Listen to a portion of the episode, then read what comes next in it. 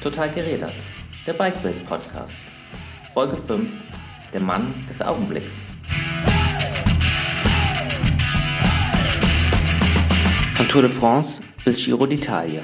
Stefan Racho ist Radsportfotograf der Or-Kategorie. Für ihn posierten schon Stars wie Marcel Kittel oder Nils Pollitt. Er sagt über sich selbst, ich komme aus der Emotion, ich will Emotionen einfangen. Der 39-jährige Quereinsteiger, den alle nur Mr. Pinko nennen, spricht mit uns über den perfekten Schuss und solche, die daneben gehen und über seine neue Leidenschaft, das Graveln. Mein Name ist Daniel Eilers und ich wünsche viel Spaß beim Zuhören. Cool, Stefan, dass du Zeit für uns gefunden hast für einen kleinen Podcast. Meistens ist es ja so, dass du hinter der Linse bist und Leute fotografierst. Jetzt bringen wir dich mal vor das Mikrofon um ein bisschen auch darüber zu sprechen, wo so die Herausforderungen sind als Sportfotograf, der du bist, wie du das Fahrradfahren in deinen Alltag ähm, integrierst und wen du schon alles so Spannendes vor der Kamera hattest.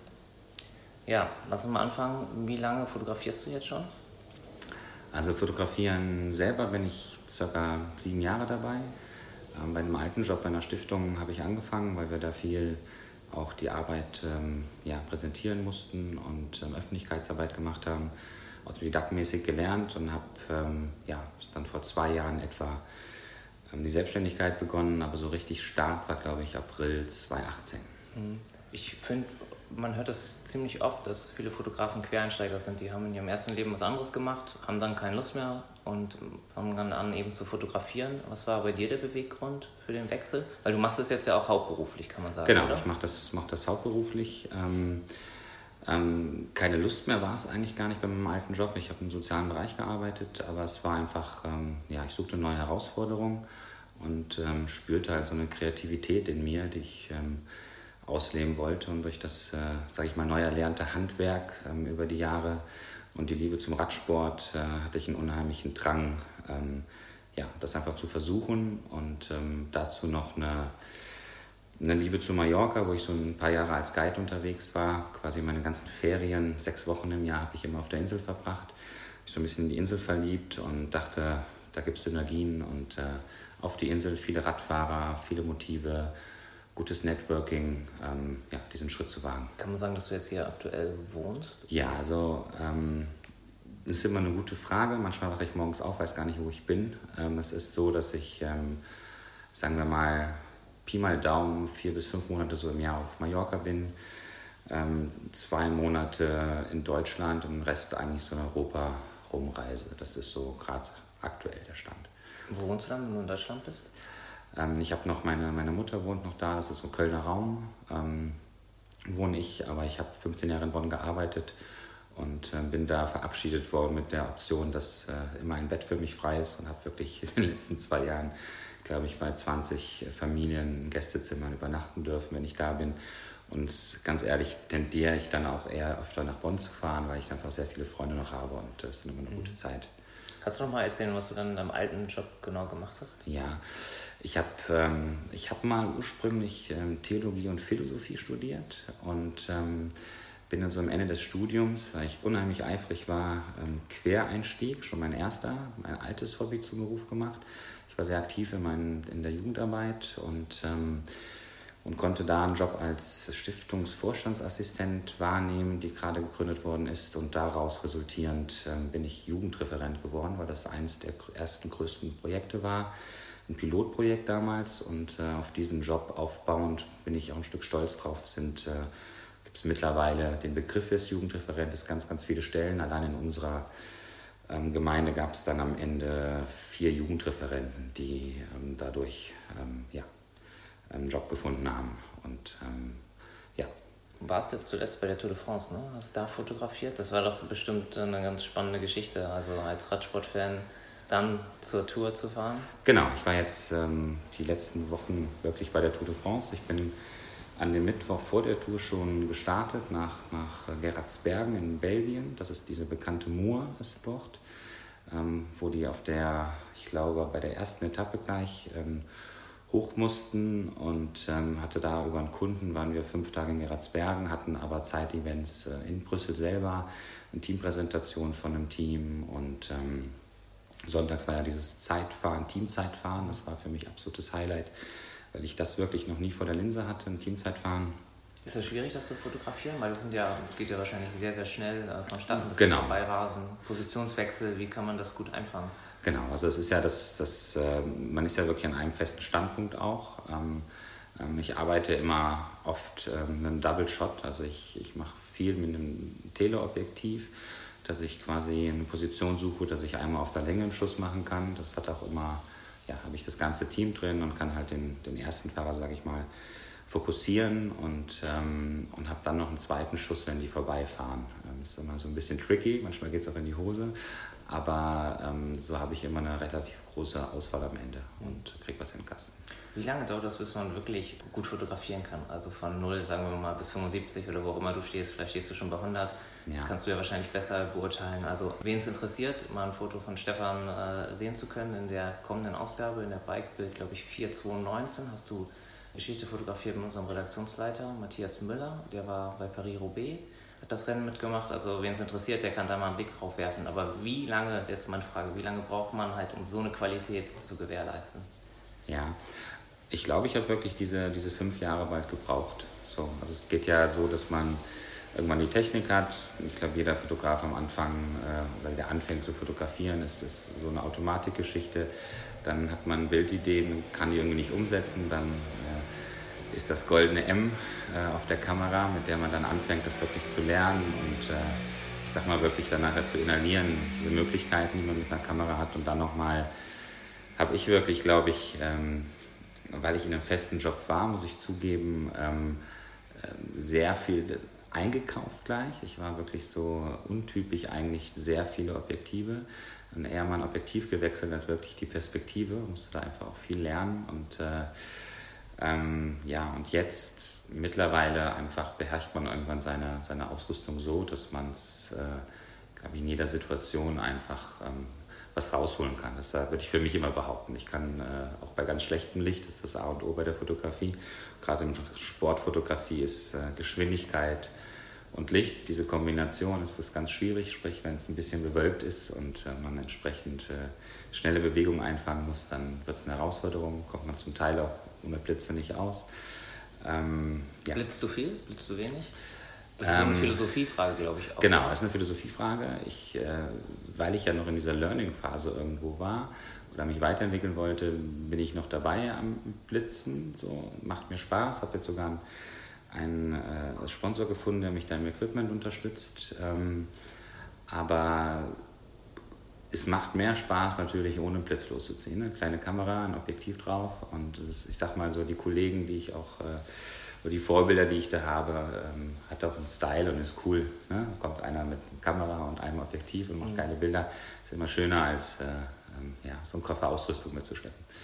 Wie viel ist Theorie und wie viel ist Praxis? Also sicherlich gibt viele Hobbyfotografen da draußen und die stellen sich vielleicht die Frage, muss ich einfach mit meiner Kamera viel fotografieren und lerne es dadurch? Oder muss ich vielleicht ein Buch wälzen, Belichtung einstellen, äh, was man auch immer halt lernen kann? Ähm, was würdest du, wie würdest du es ähm, sehen?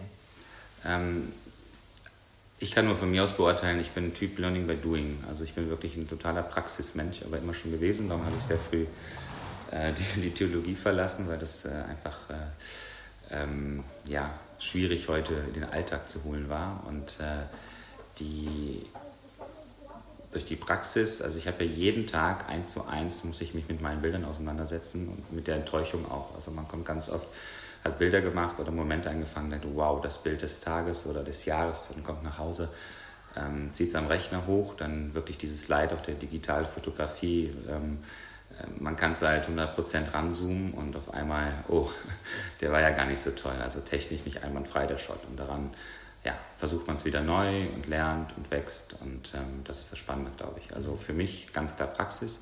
Ich habe es parallel, als ich dann äh, schon, sag ich mal, dachte, ich kann fotografieren, habe ich nochmal einen Kurs gemacht. Habe aber da auch sehr früh abgebrochen, weil mich das einfach da drei Stunden sitzen und jemandem zuzuhören, äh, für mich persönlich schwer ist und mir zum Lesen leider die Zeit fehlt. Ich bin dann eher einer, der sich mal ein Video anschaut. Ähm, das, das passt dann deutlich besser. Mhm. Wie viele Arbeitstage und Reisetage hast du dann so? Ähm, also im letzten Monat kann ich das ganz klar sagen, da waren das 30, 30 Stück. Ähm, 30 Arbeitstage gefühlt. Also ich war jeden Tag auf der Piste, jetzt vier Wochen im Auto wirklich unterwegs. ähm, mit, glaube ich, ähm, ja, äh, ich glaube, neun, zehn, elf verschiedene Hotels waren es in dieser Zeit. Und aufs Jahr gezogen, ähm, ja, sind es bestimmt 200 Tage, die ich nicht unterwegs bin. Was fotografierst du genau? Also ähm, ist es nur Sport oder nur Radsport? Oder hast du, machst du auch noch Hochzeit nebenbei, weil es lukrativ ist? Ja, ähm, gute Frage, Stichwort immer. Also der Klassiker, ein Fotograf würde dann das negieren und sagen, nein, Hochzeit mache ich nicht. Aber ich mache es tatsächlich. Ähm, hat aber mit meinem alten Kontext zu tun aus der mhm. Gemeinde. Ich habe einfach endlos Kunden, die anfragen oder Freunde und ähm, ist sicherlich auch eine schöne Form der Fotografie, oder? Weil es man ja sehr Glücksmomente anfängt. Genau, man fängt äh, Glücksmomente ein und das ist generell auch der Anspruch bei mir an die Radsportfotografie. Ich komme total aus der Emotion. Also ich will Emotionen einfangen und ein äh, großer Vorbildfotograf für mich, ähm, Tino Pohlmann, das war so mein, ähm, ja, der mich inspiriert hat, als ich äh, so, so anfing, was Radsport angeht. Mittlerweile sind wir ähm, Freunde geworden und äh, er hat mal wiederum einem anderen Freund gesagt, ich glaube, er weiß gar nicht, dass ich das weiß, er sagte, der Stefan, der kann halt äh, Emotionen einfangen, spontan. Er könnte das nicht. Er müsste, bereitet sich auf ein Bild vor, tagelang, hat so ein klares Konzept vor Augen und, ähm, und ähm, ich schaffe es halt, und mache ich auch sehr viele Events, ähm, ja, die Emotionen zu sehen, vielleicht manchmal bevor sie passiert. So, und das ist halt bei einer Hochzeit der Vorteil, ähm, habe gerade gestern Nacht Bilder noch fertig gemacht, ähm, dass genau diese kleinen Momente, dass ich die einfangen kann und, äh, und beim Radsport glaube ich auch. Ich hatte jetzt Sagan zum Beispiel bei der letzten Etappe nach Val Thorens, vorletzte Tour-Etappe, hat er genau vor dem Tunnel zwei Kilometer vom Ziel Wheelie gemacht. Und ich stehe wirklich in dem Moment davor und habe auch genau der Schuss passt da auch. Also das ist, äh, sind so die Dinge, dann auch ein bisschen Glück, aber ich man sagt ja so schön, das Glück des Tüchtigen und äh, das passt ganz gut. Wie viel bereitest du dich dann tatsächlich vor auf so einen Job? Ähm, ja, ich, ähm, also ich bin so im Radsport drin, wirklich seit, seit Jahren, dass ich ähm, ähm da mich dann schon belese, also vorher mir die Etappen genau angucke, ähm, die Möglichkeiten abwäge. Zum Beispiel beim letzten Tag war es äh, so, Val Thorens wurde die Etappe verkürzt. Ich hatte dann taktisch klug, eine Woche vorher war ich mit einem Kunden Alpecin dort schon. Da gab es sogenannte L'Etape de Tour äh, der Jedermänner und die sind wirklich diese lange, ähm, 100, ich glaube 135 Kilometer Runde mit über 5000 Höhenmeter gefahren, die Jedermänner, während die Profis nur dann diese verkürzten, ich glaube es waren knapp 60 Kilometer ja. gefahren sind und ähm, war dann schon mal auf der Strecke und hatte schon meinen Spot quasi. Da stand ich an dem einen Tag schon neun Stunden an demselben Spot und an dem bin ich dann wieder gegangen und kannte dann wirklich jeden Grashalm und so das Gefühl, aus welcher, welcher Kurvenlinie fahren die, ähm, ähm, wo werden die Fans ungefähr stehen, wo stehen die Wohnwagen und so. Das hat dann, dann Vorteile gehabt. So, mhm. Und dann hatte da halt die, ich musste eigentlich beim Start noch was machen, habe dann aber dann muss ich auch knallharte Entscheidungen treffen. Für einen Kunden eigentlich zum Start, aber dann sagen, nee, sorry, bin ich heute raus, kann ich nichts liefern, weil ich möchte zum Ziel. Da wird heute die Tour entschieden, weil ich da auch zu viel einfach Fan bin und das erleben möchte. Und Steht dir das manchmal im Weg, dieses Fansein? Ähm, Oder ist es eher ein Vorteil, weil du den Sport besser verstehst und anders siehst als andere, die das nur als Job wahrnehmen? Also mir haben viele Leute wirklich gesagt, ähm, du darfst nicht zu sehr Fan sein, das ist jetzt dein Job. Ähm, ich glaube aber, dass wenn man, wenn man Fan ist und aus einer anderen Sicht nochmal raus sieht, das ist auch ein bisschen so dieser Typ Mr. Pink, wo wir vielleicht noch gleich drüber sprechen. Also ähm, ja, aus einer Emotion raus das machen und aus Emotion, ähm, so seltsam das klingt, aber selbst aus einer Emotion raus mache ich gute Bilder. Also das, ich brauche diesen Wohlfühlfaktor. Ich bin ein totaler Harmoniemensch, glaube ich. Und äh, wenn ich da oben am Berg mit den Fans, ich mache ganz viele, habe ich an dem Tag, glaube ich, 20 Stories gemacht mit Fans. Das ist dann auch so, die geben einem dann die Nummer oder ich teile dann auch ein Bild bei Instagram und verlinke die, weil ich einfach, ja, ich war selber stand ich da. Und, und das ist eine unheimliche Leistung, wenn die ähm, ja, bei 40 Grad, acht Stunden in der Sonne ähm, dort stehen und für diese eine, ja, vielleicht fünf Minuten warten, wo einmal das ganze Feld vorbeirollt. Das ist äh, wirklich, habe ich einfach Respekt vor. Und ähm, ja, und bei dieser Etappe war es halt so, schwer auf den Berg zu kommen immer, wenn man jeden Tag dabei ist. Man muss eigentlich zwei Tage vorher schon da sein um seinen Platz zu finden. Am Tag selber ist es, äh, wenn man nicht mit dem Rad hochfährt, äh, schwierig da noch hinzukommen. Und da hatte ich wieder einen, einen Kontakt über das ZDF. Da hat mich wirklich das ZDF-Team, das, das Morgenmagazin und Mittagsmagazin diese Sportreportagen macht, war dann so lieb und haben mich morgens im Auto mitgenommen. Und da sind so diese kleinen Anekdoten. Ich äh, kannte einen, hatte dem geschrieben, ja, wir wissen nicht, morgen stressig, letzte Etappe, wir müssen nachts noch nach Paris. Und ja, schickt doch mal einen Standort. dann habe ich einen Standort geschickt und wir waren genau im selben Hotel. Und da in der Region gibt es, glaube ich, 800 äh, Hotels und wir waren wirklich 70 Kilometer weg vom, vom, vom äh, Ziel und wir waren dann im selben Hotel. Und dann kommen wir runter gerade zum Frühstücksdicht und dann sind wir wirklich vom Hotel aus zusammen gefahren. Und das zeigt mir immer so auf diesem Weg, dem ich gerade bin, dass, äh, dass es einfach passt und äh, gute Vibes und mhm. da bin ich auch sehr dankbar für. Mhm. Ein Punkt, den ich ganz spannend finde, ist, wo ich, wo ich nochmal drauf zurück möchte, du hast gesagt, man muss so, ein, so eine Harmonie, du bist harmoniebedürftig ja. und man muss ja bei jedem Set, also wir als Redakteure wissen das auch, wenn wir irgendeine Produktion haben und was shooten lassen, wenn die Stimmung gut ist, kommt am Ende ein besseres Ergebnis bei ja. rum also deine Aufgabe ist es nicht nur ein gutes Foto zu machen, sondern auch dafür zu sorgen, dass sich alle wohlfühlen, oder? Genau. Ist absolut. das nicht eine extreme Herausforderung, gleichzeitig halt die Qualität des Fotos zu gewährleisten und dann noch dafür zu sorgen, dass sich der Radprofi jetzt nicht unangenehm äh, angesprochen fühlt und dass insgesamt eine gute Stimmung da ist? Wie, wie schaffst du das? Also ich glaube, ich, ähm, also zum einen schafft man es ähm, einfach mit Respekt. Vielleicht ist da wieder der Fan gut. Also wenn ich habe letztes Jahr erinnere ich mich, dass ich äh, ähm, Shooting von, von Marcel Kittel hatte und ähm, er war noch im Training und brauchte noch was Zeit und wir hatten eigentlich, sage ich mal, vom Kunden her einen Timeslot und es hat sich dann deutlich nochmal nach hinten verschoben und ähm, dann kann ich dann direkt sagen, hey, das geht nicht, ich stehe hier seit zwei Stunden oder kann einfach entspannt bleiben und sagen, ähm, ich habe jetzt hier die Chance gerade, einen Profi zu fotografieren, was so für mich ein Kindheitstraum mal war und das war von der ersten bis zur letzten Sekunde einfach Harmonie, auch wirklich ähm, von Marcel aus absolute Professionalität. Er kann sich dann sehr schnell fokussieren und dann hat man so ein Bild schnell im Kasten. So. Das, äh, ja, und bei anderen Kunden ist das, das ähnlich. Ich glaube, jeder Mensch möchte irgendwo Harmonie haben. So. Und es ist immer die Frage, von welcher Seite kommt denn der Druck. Und äh, auch wieder so ein Skills von meinem alten Job zu sehen. Ich schaue immer sehr in den Menschen rein. So, wenn ich sehe, ähm, oder ein Redakteur ist bei euch oft ja so, ihr habt einen Zeitdruck, ihr müsst schnell liefern, ähm, dass man so ein bisschen ja, das Gegenüber versucht zu verstehen und, äh, und die Dinge dann zusammenbringt. Und dann hat man so ein, sag ich mal, eine Quersumme und ähm, ich glaube, dann kann man gute Ergebnisse liefern. Erlebst du es manchmal, dass die, ähm, bleiben wir jetzt mal bei den Profis, dann bei dir in Natura im Shooting ganz anders sind, als du sie vielleicht schon mal im Fernseher ähm, verfolgt und gesehen hast? Also ist das, was du dann quasi am Fernseher siehst, so eine gespielte Professionalität und die Leute sind dann ganz anders? Hast du sowas schon mal erlebt, ohne jetzt einen Namen nennen zu müssen? Ähm, Oder deckt sich das häufig? Ja, also ich glaube, gespielte Professionalität, ähm, ich glaube, wenn man gerade, äh, sag ich mal, ähm, eine, eine Tour-Etappe gewonnen hat oder dergleichen, dann, dann ist man einfach total im Fokus und das ist einfach ein absoluter Stressfaktor. Man ist absolut ans Limit gegangen. Ich glaube, da den lockeren Spruch rauszuhauen, ist, ist schwierig. Ähm, aber natürlich sind die Profis, ähm, also gerade bei ähm, auch junge Profis sind auch bei einem Shooting noch nervös. Also für die ist das halt auch nicht, ähm, ja, sind, sind Radrennfahrer und, und äh, trainieren den ganzen Tag, sind nicht alle Entertainer. Und es gibt halt welche, die sind da sehr, ähm, sehr locker und, und sehr witzig und ja, einfach schon mal einen Namen zu nennen, also wer einfach so ein total ähm, witziger Typ ist und irgendwie immer gut drauf ist, irgendwie Nils Pollitt. Finde ich einfach sehr, sehr angenehm. Ähm, ähm, ich habe den Vater zufällig bei, einer Etappe, glaube ich, in Mulhaus getroffen. Äh, auf dem Rückweg und habe ihm das so gesagt, irgendwie, hey, ihr Sohn ist echt immer, wir hatten noch ein Foto kurz vorher gemacht, äh, da waren wir im Fanclub, ja, der sagt, ja, der, der, der Nils, der so eine halbe Stunde vorm Rennen, äh, dann ist der immer noch nicht fokussiert, also der ist, der ist einfach so, wie er ist. Dein Tipp, wann gewinnt der Paris-Roubaix?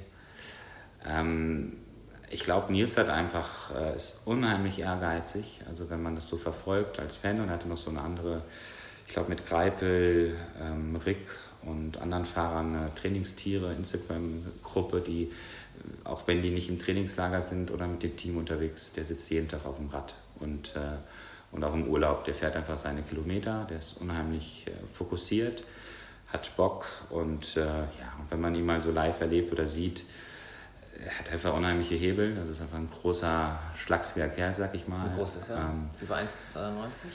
Ähm, Nils wird deutlich. Also ich würde jetzt so spontan sagen, Nils ist 1,98 bestimmt. Ähm, so. Und ähm, ich durfte ja in Paris-Roubaix, das war das Tolle damals mit euch, dass ich dahin durfte. Und das war auch wie so eine Win-Win-Geschichte. Durfte ich am anderen Tag noch ähm, das Profirennen fotografieren und dann nachträglich dann auch sogar noch ähm, ähm, dem Kunden verkauft, ähm, weil Nils da ja vor der Position war und äh, tolle Bilder einfangen konnte und ja einfach der kann leiden. Nils ist wirklich einer, der leiden kann und der draufbeißen kann und, und äh, aber unheimlich dankbarer Typ. Also das, ähm, ich sehe da so ein paar Parallelen manchmal. Er ist sehr dankbar dafür, glaube ich, dass er das so machen kann. Und wenn er dann sagt, das ist für mich ein Sieg, Paris probiert Zweiter zu werden, dann meint er das auch so, weil das für ihn wirklich, glaube ich, wirklich ein Riesenerfolg ist. Und ähm, ich glaube, daran nur wachsen kann, dass er sagt, irgendwann will ich das Ding gewinnen und so lange fokussiert und motiviert bleibt. Mhm. Lass nochmal zurückkommen zu deiner Fotografiererei. Ähm, erinnerst du dich an ein Shooting, was so wirklich völlig daneben gewesen ist, was völlig ins Wasser gefallen ist, wo, du, wo eigentlich gar nichts geklappt hat? Ähm, so komplett ins Wasser. Ähm, ja, also sagen wir mal so, ich war dieses Jahr beim Giro, war ich zum Teil recht frei unterwegs.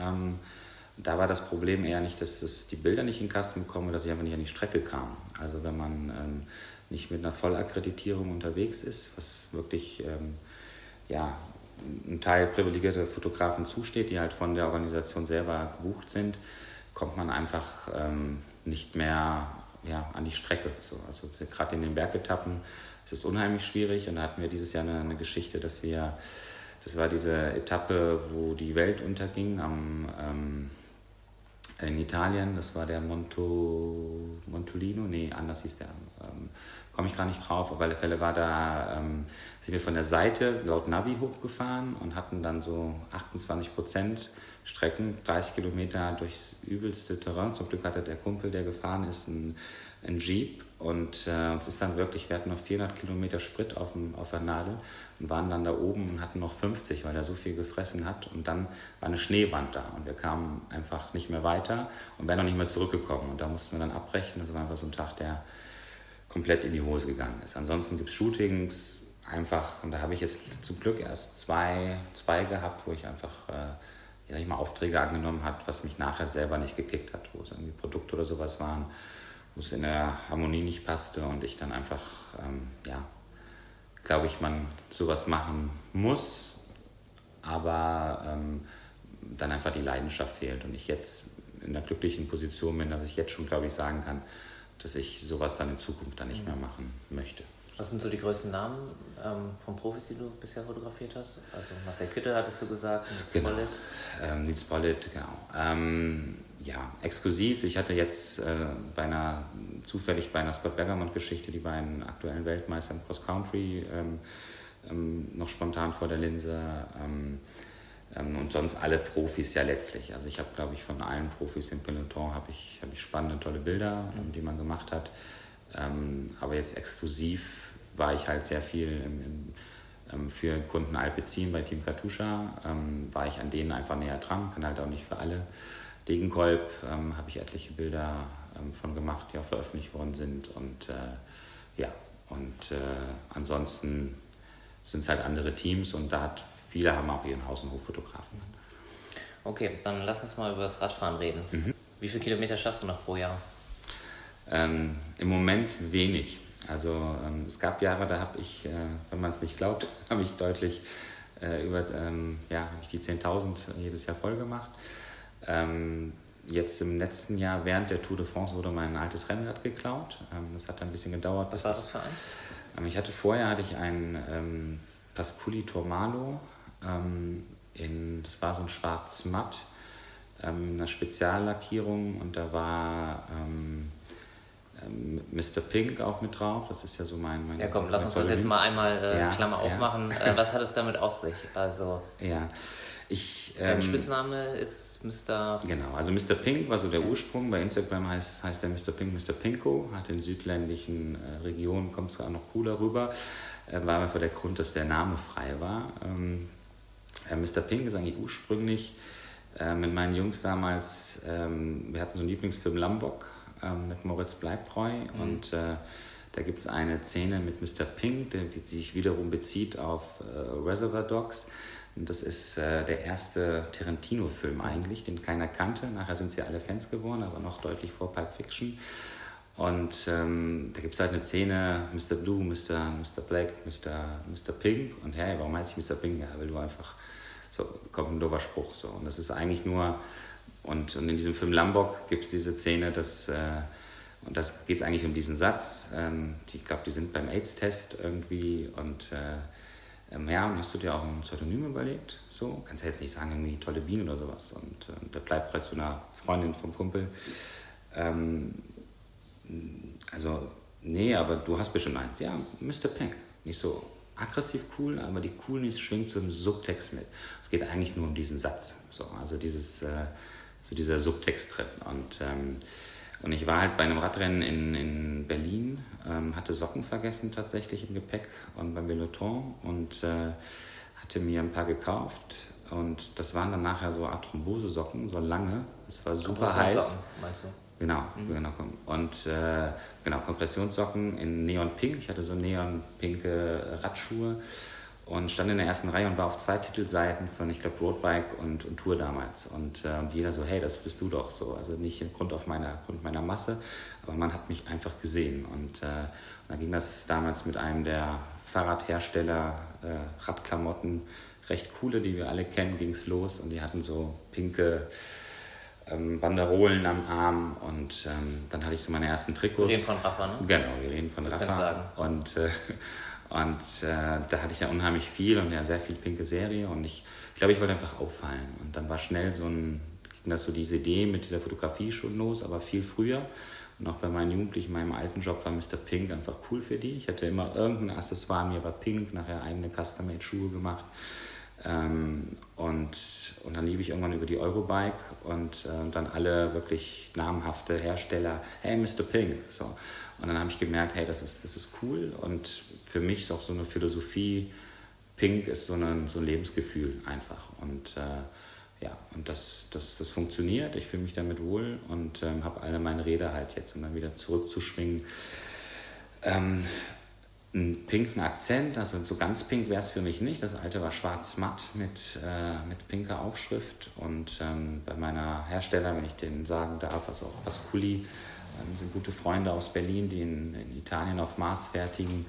Die haben vorne so einen Rider, den ich ganz cool finde, als, als Logo. Und äh, da kann man halt mit dem Pink spielen. Und, und das alte war noch so ein bisschen ins, ins äh, ja, so dieses Raffa-Pink und jetzt ähm, gibt es so einen Neon-Pink-Ton und das ist jetzt mein neues Bike. Ähm, ist ein Gravel-Bike.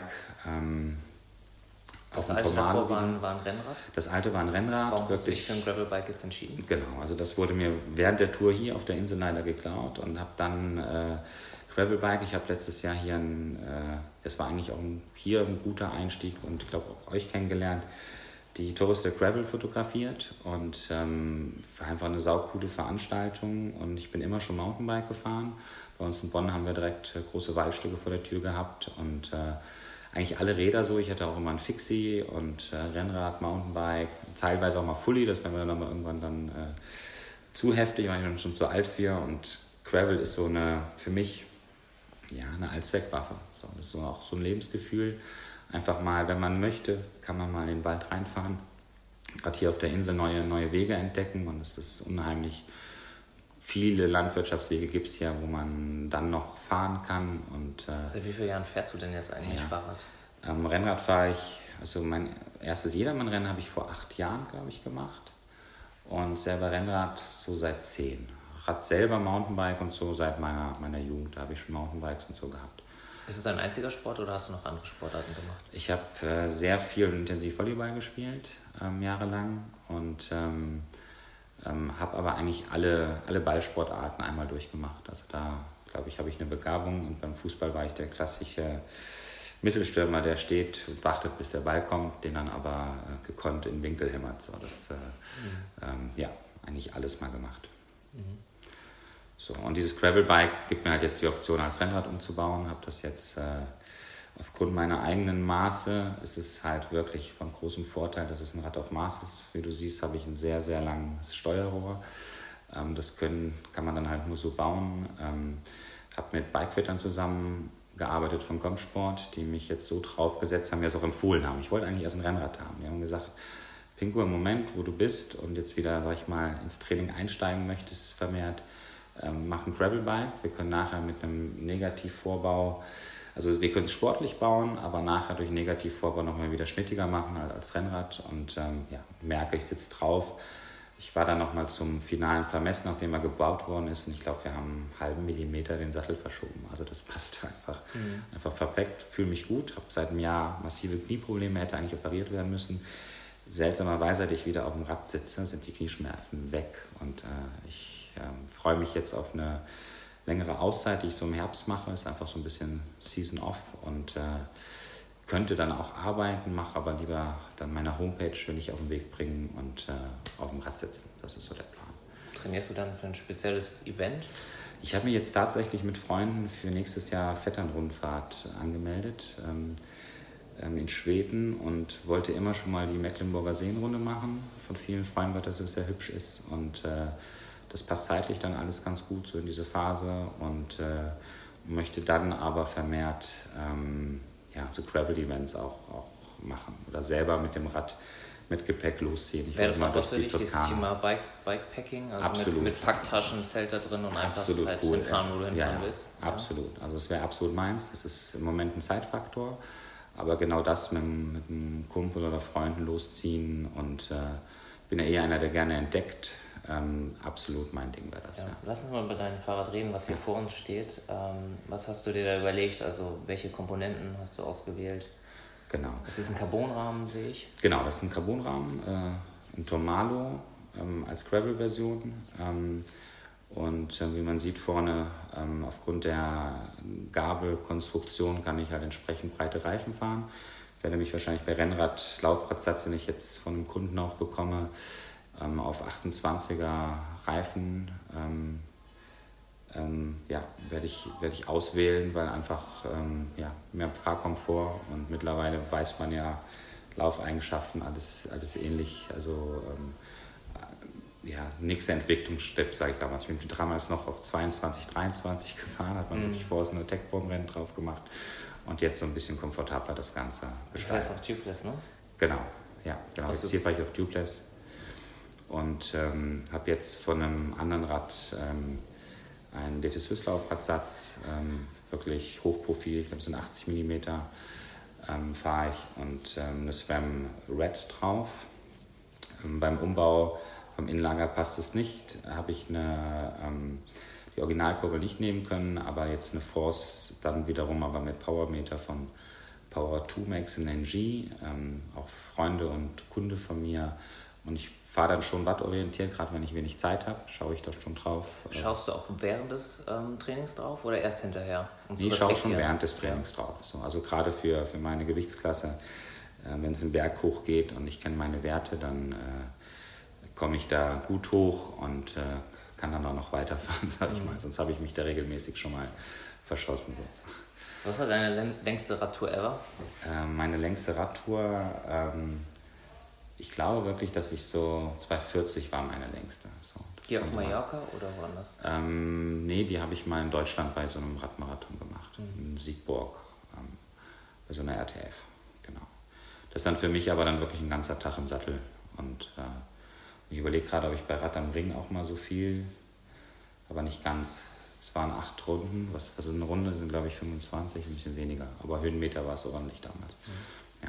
Was war denn so dein schönstes ähm, Radevent als Radsportler und dann als Fotograf? Ähm, als Radsportler, ähm, ich habe ja eine Zeit lang mal so als Jedermann trainiert und habe es wirklich geschafft ähm, in Berlin. Das war für mich zurechtgeschnitten. Da waren es, glaube ich, nur knapp 300 Höhenmeter. Ähm, zweimal aufs Podium zu fahren mit dem Team. Einmal haben wir gewonnen, einmal Zweiter geworden und mehrmals unter die Top 100. So, das ist einfach so eine Strecke, wenn es flach und Vollgas, so ein 42er Schnitt, schaffe ich dann auch, wenn ich irgendwie über den Hügel komme. Es war wirklich jedes Mal so, dass ich als Letzte über den Hügel und in der Abfahrt irgendwie wieder ans Hauptfeld rangekommen bin und äh, ja, und dann erhole ich mich relativ schnell. Ähm, und das war emotional, glaube ich, das Größte für mich, einfach auf so einem ja, ein Radrennen zu gewinnen, ähm, so als Jedermann im Team wirklich auch mit, glaube ich, einer ganz guten Leistung. 42er Schnitt äh, schon eine Hausnummer. Und ähm, ja, und als Fotograf ähm, sind im Moment so viele Eindrücke, die ich habe. Ich kann es gar nicht genau sagen. Also es sind viele spannende, tolle Events, was mich ja wirklich sehr sehr berührt hat oder weil es ja auch vor der Haustür war. Wirklich war letztes Jahr dieses äh, ähm, Torres de Gravel ähm, hier auf Mallorca einfach vom ganzen Event her. Das war ja so ein Mix eben aus äh, ähm, coole Leute, ähm, cooles Programm, ähm, ja, äh, Meet and Greet und, und äh, das, das war schon so eine sehr runde Sache. Wäre ich auch gerne als Teilnehmer dabei. Mhm. Nächstes Jahr vielleicht. Genau, das ist absolut eine Option. Wo sammelst du mehr Kilometer? Auf Mallorca oder in Deutschland? Auf Mallorca, definitiv. Wie viel Zeit verbringst du hier? Ähm, ja, sind so wie gesagt diese, wenn es hinkommt, der Plan vier bis fünf Monate im Jahr.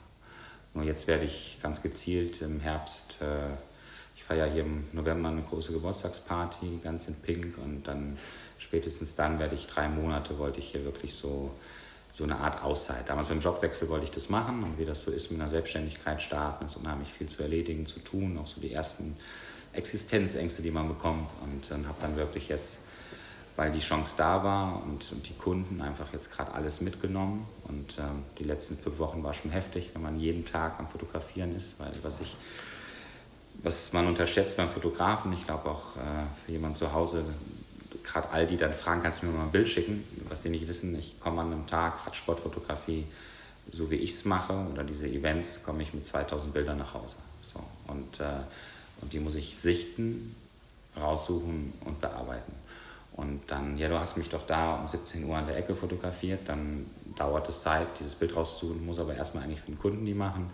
Und so habe ich wirklich jeden Tag zehn Anfragen, wo Leute noch Bilder möchten, die ich auch gerne schon mal pro bono rausgebe für Freunde oder Bekannte. Aber ähm, ja, und bei so Events sitzt man nachts eigentlich und muss die Bilder bearbeiten und morgens um 8 geht es aber wieder weiter. Und dann, äh, naja, 30 Tagen ist dann irgendwann mal so Limit und daraus resultieren, muss ich mir so im Herbst ein bisschen, bisschen sortieren, Gedanken machen und überlege vielleicht auch so ein, vielleicht eine kleine Agentur sogar zu gründen. So ein paar aufstrebende junge Fotografen noch, die ich kennengelernt habe, wo ich auch merke, innerlich, ich kenne diese, diese Phase, wenn man fotografiert, kein Geld dafür bekommt, aber so eine Leidenschaft entwickelt und vielleicht da auch junge Menschen reinzuholen und mein, mein jetzt schon vorhandenes Netzwerk zu nutzen, um ja, um da vielleicht auch im Team zu arbeiten und oder Bildbearbeitung jemand reinzuholen. Mhm. Ich würde gerne nochmal zurückkommen auf Mallorca. Ähm, ja. Warum, wie ist deine Liebe zu der Insel entstanden? Ja, ich bin, ich bin gar, nicht, gar nicht so lange her. Ich glaube, vor sechs Jahren bin ich hier auf die Insel gekommen. Ähm, das war auch wegen diesem, diese Bikes, die ich habe, Pasculi, die hatten da einen Partner, ein, ein Radreiseunternehmen, wo die ähm, mit zusammengearbeitet haben und habe diese Reise gesehen, diese Bilder. Es war ein Herbst in in Bonn, es war kalt, regnerig und habe dieses Mallorca gesehen und äh, blauer Himmel, äh, Pool, Meer, Palmen und habe dann fürs Jahr drauf wirklich ein Jahr im Voraus diese Radreise gebucht. Die war dann schon gar nicht mehr da, die hatten sich äh, anders orientiert beide und, äh, bin dann wirklich ins kalte Wasser. Ich weiß, ich kam morgens um 6 Uhr morgens da an, hat mich ein, der, der zuständige Guide hatte ver verschlafen uns zu begrüßen. Und wir kamen im Hotel an, wussten eigentlich gar nichts, konnten noch nicht aufs Zimmer, sind wirklich, äh, es war wirklich so, erstmal an den Strand, es war ja schon warm, haben uns eine Literflasche San Miguel geholt, total bescheuert, und haben ein großes Bier getrunken und lagen dann wirklich gut angetickert, ohne Frühstück, äh, erstmal vier Stunden am, am Strand und sind dann zum Hotel. Und dann wurde es aber sehr schnell sehr herzlich. Und äh, vorgestellt, haben die Räder bekommen und war dann Gast und habe wirklich in diesem Jahr, ich glaube, weil ich auch so vom Wesen so ein Typ bin, super tolle Freunde kennengelernt, mit denen wir dann ein Jedermann-Team gegründet haben, ähm, Team Tretmoment. Ähm, das sind jetzt wirklich Freunde aus Hamburg, Berlin, ähm, Neuss, mit denen wir uns regelmäßig treffen, wirklich auf diesem Grund dieses Erlebnisses. Und äh, ähm, bin dann ein Jahr später, ich glaube, ich hatte Bilder da gemacht, damals schon so hobbymäßig, und hat der Veranstalter gefragt, kannst du nicht nächstes Jahr für mich fotografieren? Ich habe, das war mein erster Fotojob so, und hatte überhaupt keinen Plan. Hatte dann, äh, hatte mir einen Ringman mitgenommen, meinen besten Freund, der ist sehr, seit 30 Jahren erfolgreicher Fotograf, studierter in der Automobilbranche. Und äh, der hatte mir dann wirklich gesagt, du, du hast überhaupt keine Ahnung, du weißt überhaupt nichts. Also ich hatte wirklich Begrifflichkeiten der Fotografie, wusste ich nicht. Ich glaube, ich hatte noch nie was von einer Blende oder so gehört, ich habe einfach nur gemacht.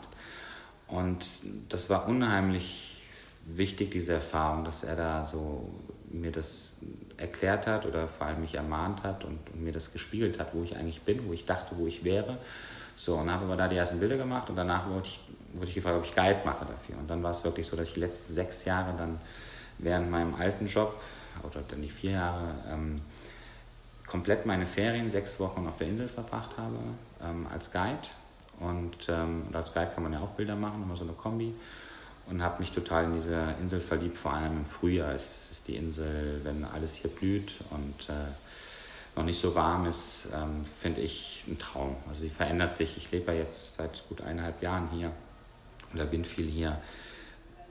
Die Insel hat immer ein anderes Gesicht. Also jetzt im Sommer diese endlosen Weizenfelder, jetzt sind gerade diese großen Heuballen liegen überall rum. Im Frühjahr auf einmal eine Blumenvielfalt, die Zitronen, Orangen auf den Bäumen, also dieses frische Obst hier alleine ist, ist fantastisch. Und, äh, und dann, ja, im, im Winter wieder noch das, das sag ich mal, Oktober, November, das Meer noch warm, kann man noch schwimmen gehen und äh, wirklich unheimlich toll, aber auch, und das glaube ich wissen viele nicht, auch, auch gibt es hier einen Winter. Hier wird es auch kalt, also in den normalen Häusern von der Isolierung her sind die nicht vergleichbar mit europäischem Standard, sage ich mal jetzt in Deutschland.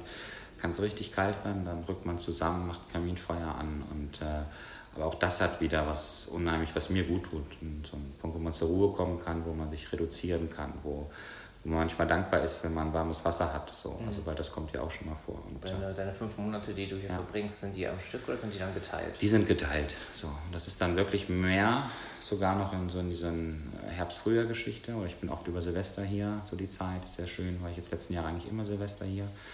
Und dann ist es sehr ruhig und ähm, wenig im Sommer. Und merke dann auch, ähm, also aufgrund auch der Auftragslage bin ich den ganzen Sommer eigentlich unterwegs, weil ich mit Giro-Tour und so bin, aber im Sommer allein der Flughafen erschreckt mich dann schon. Also da bin ich ganz ehrlich, dass der klassische deutsche Touri sollte manchmal in den Spiegel schauen. Das ist wirklich peinlich, wenn diese mhm. Schwadronen dort ankommen und wirklich nur rein zum Feiern kommen, was ja absolut legitim ist. Aber äh, ich komme von einer Geschichte, wo man sehr viel mit Werten arbeitet und, und äh, das ist dann mir schon manchmal peinlich. Dann, äh, dann bin ich froh, wenn ich schnell wieder hier im Landesinneren bin zu Hause bin und da ankomme und wirklich diesen Trubel vom, äh, sag ich mal, von den Touristenhochbau nicht mitbekomme. Ja, Mallorca hat wahrscheinlich zwei Gesichter. Einmal eben den, das des Ballermanns und dann eben das, was vielleicht Radsportler genau. eher kennen. Gerade für den, für den Deutschen, genau. Mhm. Und die Engländer haben hier Magaluf. Ähm, ähm, das ist, genau, das, das ist sicherlich so und da, ich glaube, da,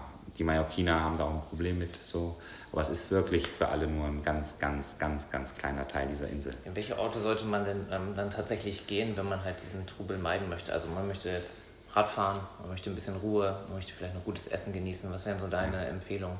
Also ich für mich, und darum habe ich mir ja dafür auch bewusst entschieden, ich kann nur das absolute Landesinnere empfehlen. Also ich habe jetzt erst in San Juan gewohnt oder ähm haben da noch ein Haus und äh, bin jetzt nach Seneo gezogen, weil ähm, da auch nochmal gemerkt habe, so ganz Dorf ist dann auch schwierig, wenn man abends weggehen möchte. Ähm, ist halt einfach hier so kein, abends keine Straßenbeleuchtung, man muss halt immer irgendwie mit dem Auto fahren. Wenn man abends was trinken möchte, ist es halt fußläufig einfach von Vorteil. Und äh, jetzt Sineo, Santa Maria, ähm, so Dörfer im Landesinneren haben halt eine perfekte Infrastruktur. Und da gibt es Kunstnächte und äh, kulturelles Programm, ähm, coole Feiern, wie jetzt heute ist hier eine große Pink Party. Ja, die haben ja extra für dich eine Party Ja, ne? natürlich. Ne? das wäre schön gewesen. Aber nein, ich habe sie wirklich äh, davon mitbekommen und mich direkt verliebt. Letztes Jahr das erste Mal dabei gewesen und es ist wirklich so, ich freue mich das ganze Jahr. Und aber diese... Welche, was hat es mit der Party auf ja. sich? Muck, Muck, Muck genau, Muck de, de Rey. Ähm, ähm, so unter dem Motto I love Muck. Ähm, ist eine, eine Fantasiegestalt zwischen Teufel und Stier. Und äh, die haben junge Menschen hier im Dorf vor, ich glaube, about 16 Jahren ähm, kreiert. Und der wird hier in Richtung San Juan im Waldstück, wird der Muck abgeholt, wird geweckt in seiner Höhle, wird dann mit, ich glaube, mit Westbahn und Motorrad und so, wird der dann ins Dorf gebracht. Wahrscheinlich da schon unter viel Alkoholeinfluss? Ähm, da noch bedingt sogar. Ähm, ich habe es letztes Jahr falsch gemacht. Ich dachte, man muss den ganzen Tag trinken. Aber das reichte, das reichte dann wirklich äh, erst später bei der Party. Also es wird dann ins Dorf gebracht und äh, es waren jetzt ja 20 Freunde die ich eingeladen hatte und dann wirklich eine Proklamation am großen Platz und dann stehen alle Leute und äh, ja, dann oben äh, mit Schläuchen werden die Leute nass gespritzt und äh, ähm, Love is in the Air wird gespielt und äh, tausende feiernde, coole, nette, freundliche Menschen mit coolen Kostümen und äh, so. Und dann geht es halt so bis zwölf, dieser offizielle Teil. Und das habe ich letztes Jahr halt ähm, nicht gewusst, dass dann alle nach Hause gehen oder essen gehen. Die haben dann Tische reserviert oder mit Freunden. Und wir haben halt weiter getrunken, haben es aber schon gewundert, warum so wenig Leute da waren. Und dann um vier, eigentlich kommen alle wieder aus ihren äh, Häusern raus. Und dann geht da am großen Platz so richtig die Party los. Und das soll dann bis tief in die Nacht gehen. Ähm, wie gesagt, letztes Jahr war es für mich ein bisschen früher zu Ende. Dieses Jahr. Ähm, wie lange hast du durchgehalten? Ähm, also bewusst bis vier, aber wir waren wohl noch bis sieben da. Ich weiß es. Also letztes Jahr war wirklich absolutes äh, Knockout. Aber letztlich auch sehr witzig. Ich hatte viele Fotos. Also ein Fotograf kann auch noch im unbewussten Zustand Selfies machen.